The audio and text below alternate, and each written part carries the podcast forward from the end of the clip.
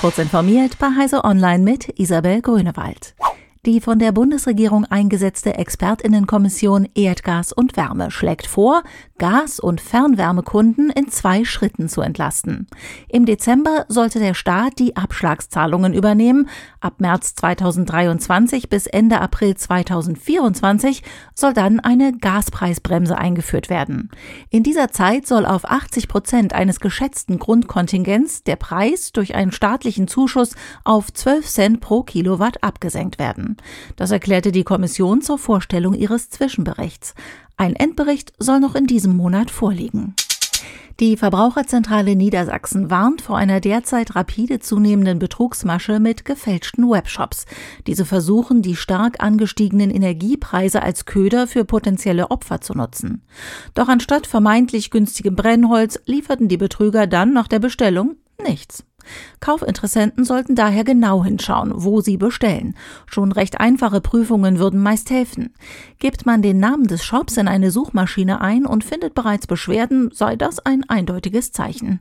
Auch ob eine Seite in Deutschland gehostet wird oder wie lang die Seite online ist, kann ein Hinweis auf die Seriosität des Angebots sein.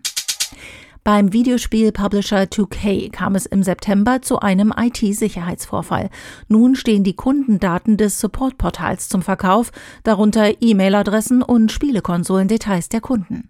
Die Mailadressen hatten die Kriminellen bereits kurz nach dem Hack missbraucht, um Kunden einen Passwort-Cloud-Trojaner in Form eines gefakten Game-Launchers unterzuschieben. Wer den Dateianhang ausgeführt hat, sollte umgehend alle Passwörter bei seinen Online-Diensten ändern und wenn möglich eine Zwei-Faktor-Authentifizierung aktivieren. 2K rät Kunden derzeit bei E-Mails besonders aufzupassen, da noch weitere Nachrichten der Betrüger kommen könnten.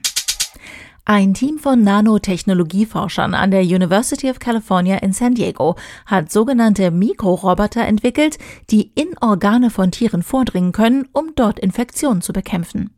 Die schwimmenden Therapiesysteme auf Basis von Algenzellen wurden bereits erfolgreich an Mäusen getestet, die an einer lebensbedrohlichen bakteriellen Lungenentzündung litten.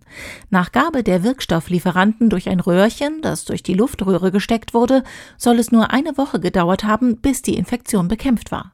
Die Forschenden glauben, dass das Verfahren auf Intensivstationen zum Einsatz kommen könnte.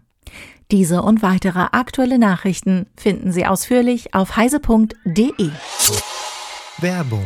Lust auf spannende IT-Projekte, die Deutschland weiterbringen?